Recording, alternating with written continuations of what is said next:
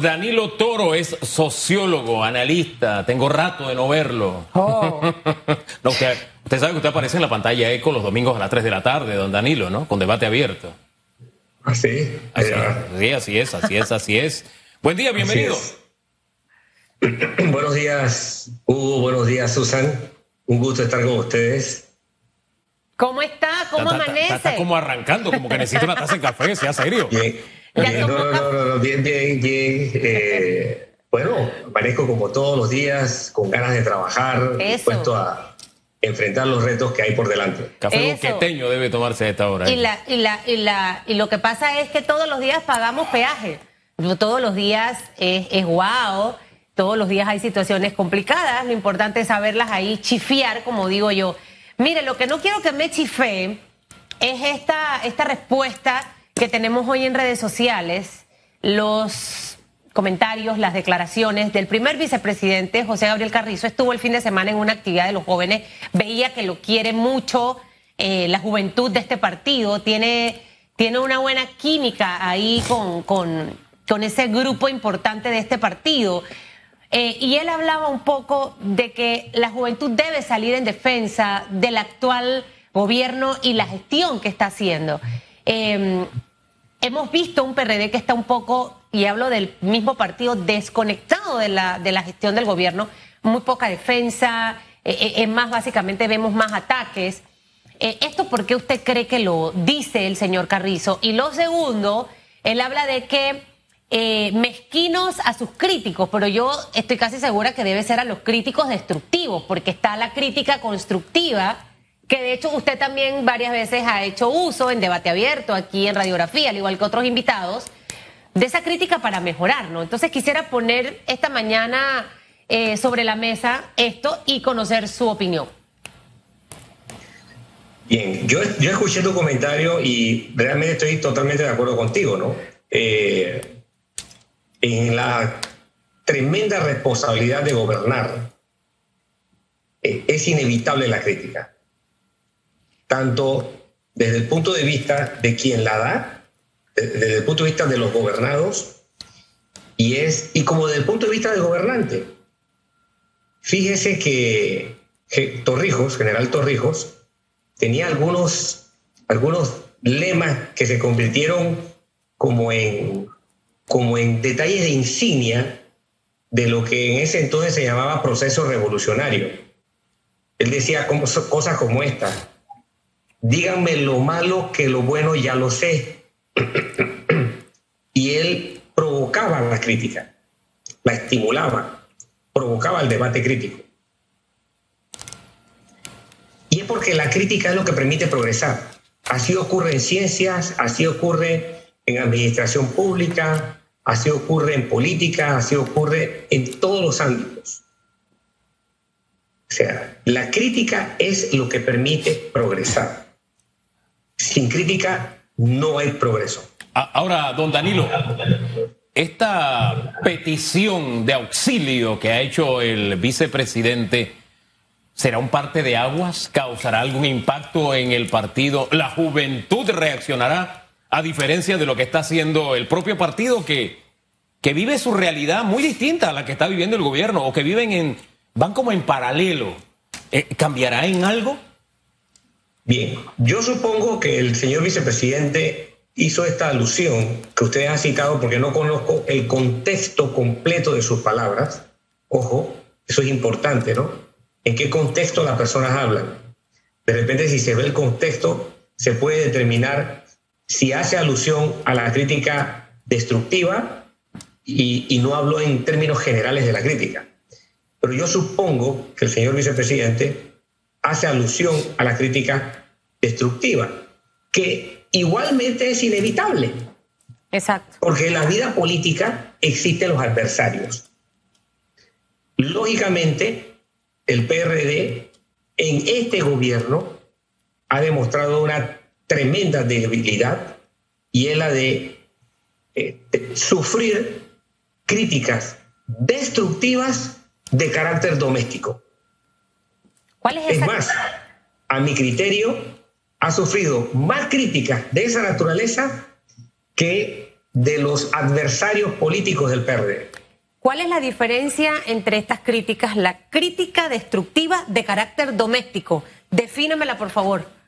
Bien, la crítica destructiva es propia de los adversarios. Un adversario tiene como objetivo eliminar, sacar de carrera, sacar del escenario político, disminuir, afectar al contrincante.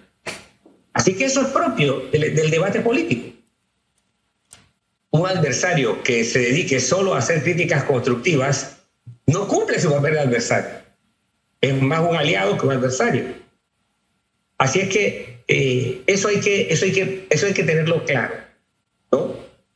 El papel de las críticas eh, eh, destructivas a lo interno del PRD tiene que ver con la descalificación.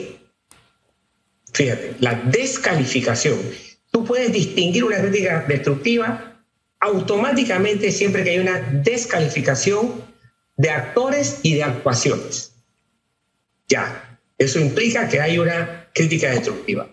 La crítica constructiva tiene que ver con el hecho de que haya una corrección. El problema es cuando quienes ejercen poder acostumbran esta parte de su cuerpo a un defecto y eso no tiene que ver con el PRD, eso tiene que ver con toda la cultura política de Panamá y del mundo, porque también eso parte de un problema del mundo. Y ese defecto se llama, es, más, es una adicción, es peor que una droga. Ese defecto se llama adulación. Y a los seres humanos les encanta la adulación. Y en política, uff, eso es eso es una adicción de rigor prácticamente. Es terrible la gente que políticamente tiene sanidad auditiva frente a la adulación.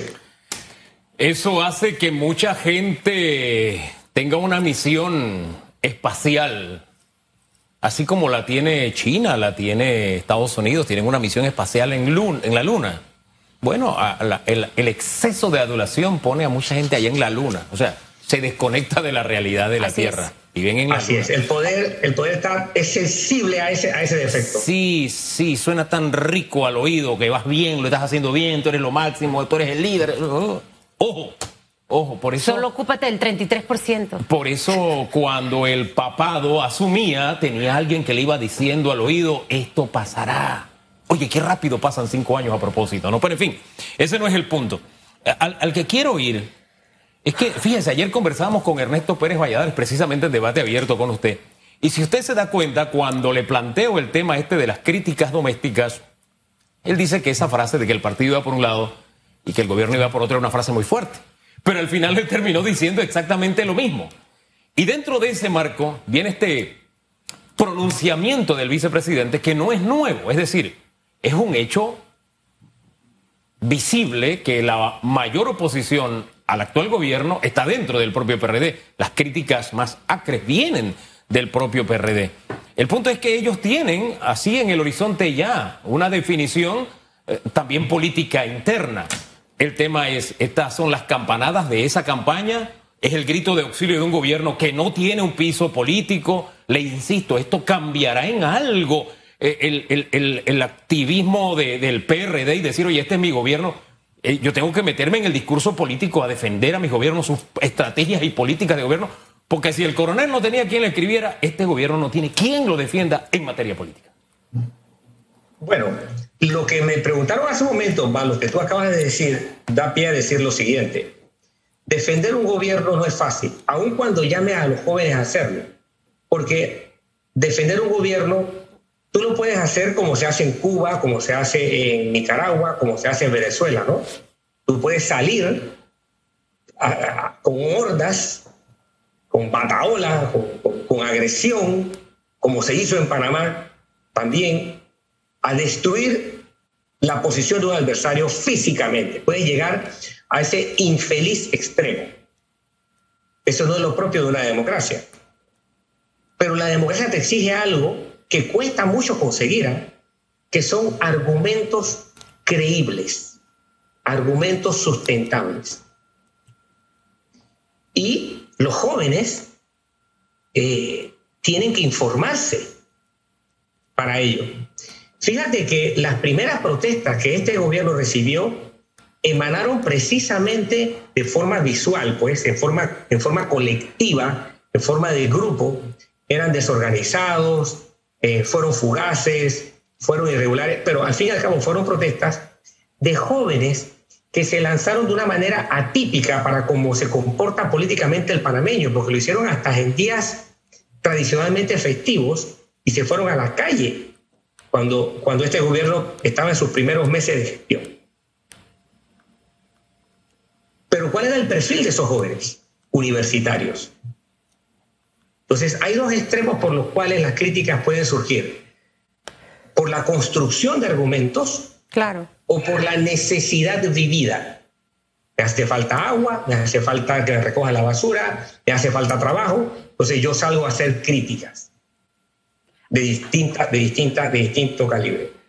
Ahora bien, en el caso del PRD, yo tengo un enfoque muy particular. ¿eh? Yo incluso no puedo decir que el PRD va por un lado.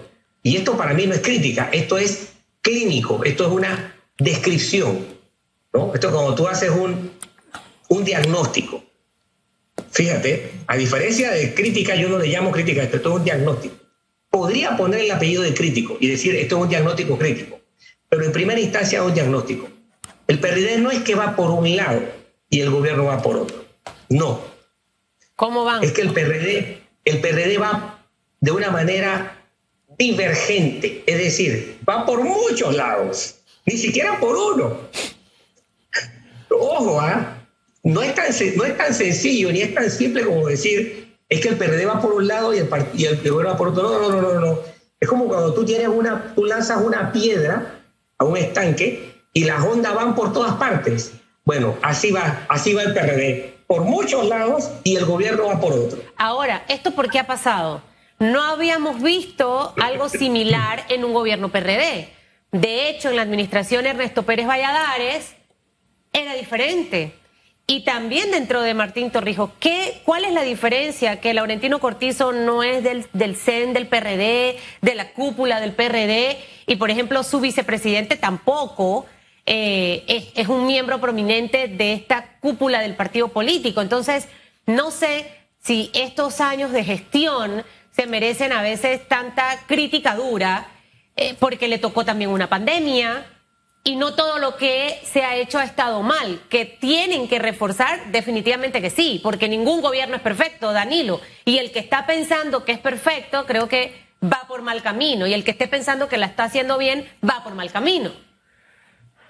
Así es. Cuando éramos, así es. la perfección no, no, no, no, no existe no puede existir en la, naturaleza humana, eh, pero en la naturaleza humana debe haber un deseo por la búsqueda de lo, del mejoramiento, por lo perfectible. Ahora, cuando buscamos los por qué, ahí hay cosas que el presidente Pérez Valladares dijo en su entrevista con las que yo coincido. Por ejemplo, una fuente de esta divergencia, ¿no? Yo le llamo el fenómeno político del puercoespín. Cuando un puercoespín sacude su cuerpo, él dispara espinas para todos lados. Por eso la, víctima se llena de espinas en muchas partes. No, es que te caen espinas en una mano, no, no, no. Te si estás cerca del puercoespín, te caen un montón de espinas por todos lados porque él sacude espinas por todas partes. Y el PRD tiene un comportamiento lanzando espinas por muchas partes. Porque tal y como lo dije, cuando éramos un país feliz de la presencialidad, allí mismo, en, el programa de ustedes, en radiografía, ha habido un fenómeno de desplazamiento del poder. ¿Ok? El poder nunca se queda vacío. No, el poder siempre es un espacio que va a buscar llenarse, se, se llena con algo o con alguien. Y si ha habido un fenómeno de presencialidad en un país en donde la presidencia tiene una densidad, ejerce una gravedad de poder significativo en términos tradicionales. Desde, la, desde antes de Torrijos, durante el, torrijismo, post-torrijismo y luego en, los últimos, en las últimas tres décadas que hemos vivido. El poder se llena.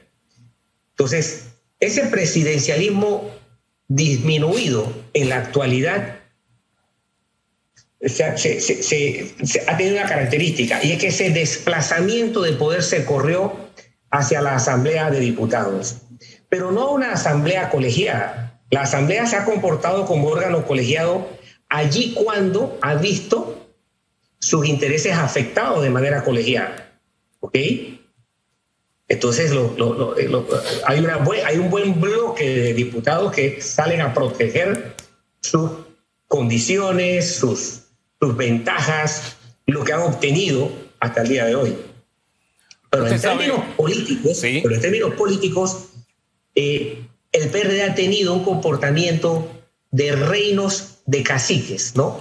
Un cacicazgo minúsculo, un cacicazgo fraccionado, que ha tenido su máxima y peor expresión precisamente a escala de diputaciones, en algunos casos de alcaldías y en otros casos de corregimientos, pero sobre todo a escala de diputaciones. Bueno, caciques y cacicas, así está el PRD. Y, y, le cuento algo, por razones de trabajo uno tiene que ir a la presidencia.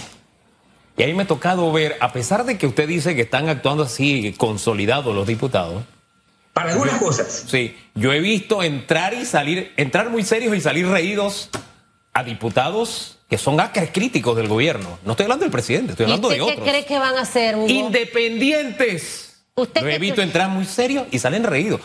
Yo no sé, no sé si el presidencialismo pesa o no pesa, pero salen reídos por alguna razón de la presidencia. Pero ahí no va la, ahí no va la pregunta. un comentario de eso, por favor? Dígame. Déjeme. Por eso es que hay una frase que bien es cierto, lo dice Danilo. Aquí fue que lo, lo mencionó hace dos años, puede ser, Danilo el poder que se ha dado a la Asamblea es de tan magnitud que tienen la posibilidad de llegar al Palacio, entrar, conversar y salir con esa sonrisa que usted dice, porque cada día los empoderamos más a los señores diputados. Bien, ¿cuál es la pregunta? Fíjese que Susan recordó a um, los gobiernos PRD del señor Torrijo, del señor Pérez Valladares, de que estos fenómenos nunca se habían dado. Hay siempre disidencias, pero muy pequeñas. Es más, casi siempre tratan de formar un partido torrijita nuevo y eso nunca, esa semilla nunca cae en tierra fértil. Pero, ¿sabe qué? Me trajo a memoria que los principales voceros del debate político, porque una cosa es la comunicación institucional de lo que tú haces y otra cosa es el debate político. Los principales eh, protagonistas del debate político que usted los veía, que ponían el pecho, eran un ministro blanco a propósito, eran un ministro, Doens, por ejemplo, era el ministro de la presidencia, Miranda, por ejemplo, y por ahí nos vamos. Sánchez salía Sánchez Cárdenas, en fin, muchos de ellos miembros del CEN, o sea, el partido y el gobierno eran una sola cosa. Y si decían algo de Contraloría, ahí va la respuesta. O sea, había, gobiernos que tenían una respuesta al nivel de la respuesta que dan los gobiernos. Pero el punto es que este gobierno tiene incluso miembros del CEN que a los temas políticos son toreros, le hacen así, como quien dice, ese es un tema del gobierno. Lo torean. Ellos hablan de su ministerio, de lo que ellos están haciendo, como si el gobierno fuera... Y ese es un fenómeno bien interesante. Es como si el gobierno estuviera allá y mi ministerio es mi ministerio. Yo estoy separado de todas esas cosas que critican allá. El mío está bien. Yo no sé si usted tiene la misma sensación. A mí me... Son cosas que a mí me sorprenden, don Danilo. Sí, este gobierno a diferencia de los otros gobiernos PRD y de los otros gobiernos no PRD, este gobierno tiene muy pocos operadores políticos, muy poca vocería de operación política. Yo te diría, por ejemplo, un Rafael Mezquita, que es un operador político, es un, es un referente político, está constantemente en, debates asumiendo la vocería eh, del gobierno, eh, pero no lo ves mucho a escala del, del gabinete hay pocos casos de operadores políticos y de vocerías políticas que los medios de comunicación o la opinión pública pueden identificar. ¿Ok? Entonces, e, e, este vacío, este, este es parte del, vacío, este vacío, perdón, por un tiempo también lo fue el actual director del IDAN. Fíjate que ya no se le ve Cierto. al actual director del IDAN. Cierto. Eh, para ponerte un ejemplo, ¿no? ¿Cómo, ¿Cómo ha habido desplazamiento? Entonces, la tarea de operador político eh, ha quedado suelta y sujeta lógicamente, a los, a los, micro, a los intereses fraccionados de los diputados. Y yo sí creo que eso es algo que está ocurriendo de manera severa en el PRD. Eh, lógicamente, al ocurrir eso y al no asumirse posiciones políticas colegiadas de forma oportuna, porque fíjate, si yo te dijera, vamos a ver cuáles han sido las posiciones políticas del CEN, del PRD, del Comité Ejecutivo Nacional o del directorio del PRD, te vas a dar cuenta que son pocas. Las ha habido, varias asumidas por el secretario general, sobre todo, que es el que, el que trata de hacer alguna eh, eh política, pero no ha habido con frecuencia posiciones de estas instancias de gobierno político interno del PRD. Lo que te indica que allá adentro se ha perdido la dinámica del debate y del llegar a posiciones colegiadas de cierto acuerdo. Y te indica que efectivamente el PRD es un partido lesionado hoy, está francamente lesionado, tiene fracturas, tiene fisuras, aparte del desgaste del, propio, eh, que surge del propio ejercicio del poder. Porque el poder, por muy bueno que sea, desgasta. Desgasta y embrutece, como decía eh, el expresidente Guillermo Endara. A todos nos conviene, Danilo, que al gobierno le vaya bien. A todos. Por supuesto. A todos. los gobiernos. Los que están en diferentes partidos políticos, al igual que muchos tienen trabajo, son empresarios, necesita que la economía se dinamice, necesitamos terminar de controlar la pandemia, que lo hemos hecho muy bien. ¿Qué cosas? Y por favor lo toman como crítica constructiva, esa que aporta. A mí me gusta escuchar para mejorar todo. Es lo que me ha permitido avanzar y crecer ¿Qué cosas debiera en este momento revisar el gobierno? Eh, puntuales, vocerías, em, el perfil que me acaba de, decir que se me fue el nombre, de tatata político, ¿cómo es? Em, los que son los voceros, usted mencionó un nombre, el... El que, el que, ahora es director del IDAN. Sí, pero usted le tiene un nombre a, esos voceros o asesores que... Operadores políticos. Operadores políticos, operadores políticos. El tema quizás de comunicación, tema quizás Em, no sé, ¿cuáles serían eh, esos cinco o seis puntos importantes en este momento a revisar para que el 2022 pueda ser diferente, señor Danilo? Bien, yo tengo, cada vez que algún periodista me pregunta esto, yo tengo la misma respuesta siempre. No me gusta decir qué debe hacer el gobierno, a menos que yo tenga una crítica que hacer por algo que, que puntual, porque, por tres razones. Primero, porque no me gusta dar consejos. No me gusta dar dos soluciones a quien no me lo ha pedido. Eh, y si me lo pide, es un trabajo profesional que merece una paga. Porque es un trabajo profesional. Porque en Panamá, lo que no se paga no se aprecia. Entonces, hay muchos consejos que flotan por ahí y que terminan por gravedad tirados en el mismo lugar, ¿no? El cesto de la basura. Yo prefiero hablar de los riesgos que enfrenta el gobierno. Por, no, por no poder darse cuenta de la lesión que tiene su estructura política. Primero, el desgaste comienza a sentirse de otra forma. Es el mismo problema, o no el mismo, es un problema similar al que sufren los cuerpos cuando comienzan a tener desgaste de su estructura ósea, de su esqueleto. Osteoporosis, osteoartritis. Entonces la persona no se puede sostener de manera adecuada. Sus movimientos son lentos. Su forma de reaccionar es insegura. Bueno, esas son las características que le ocurre a un gobierno cuando hay una lesión de su estructura política. Se convierte en un gobierno lento, no reacciona oportunamente, un gobierno adolorido, un gobierno que corre el riesgo de no estar en sintonía con las demandas de la sociedad. Esos riesgos van a ser crecientes si el gobierno no resuelve realmente el problema de su estructura política que le dé respaldo y de los vacíos de poder que ha ido dejando para que otros lo lleven. Porque vacíos no se van a quedar. Claro. ¿cómo se resuelve todo esto, esta radiografía que usted ha hecho? ¿cómo se resuelve esta sintomatología? ¿Qué medicamentos tiene? Bueno, entonces ese es un trabajo profesional por el que usted cobra.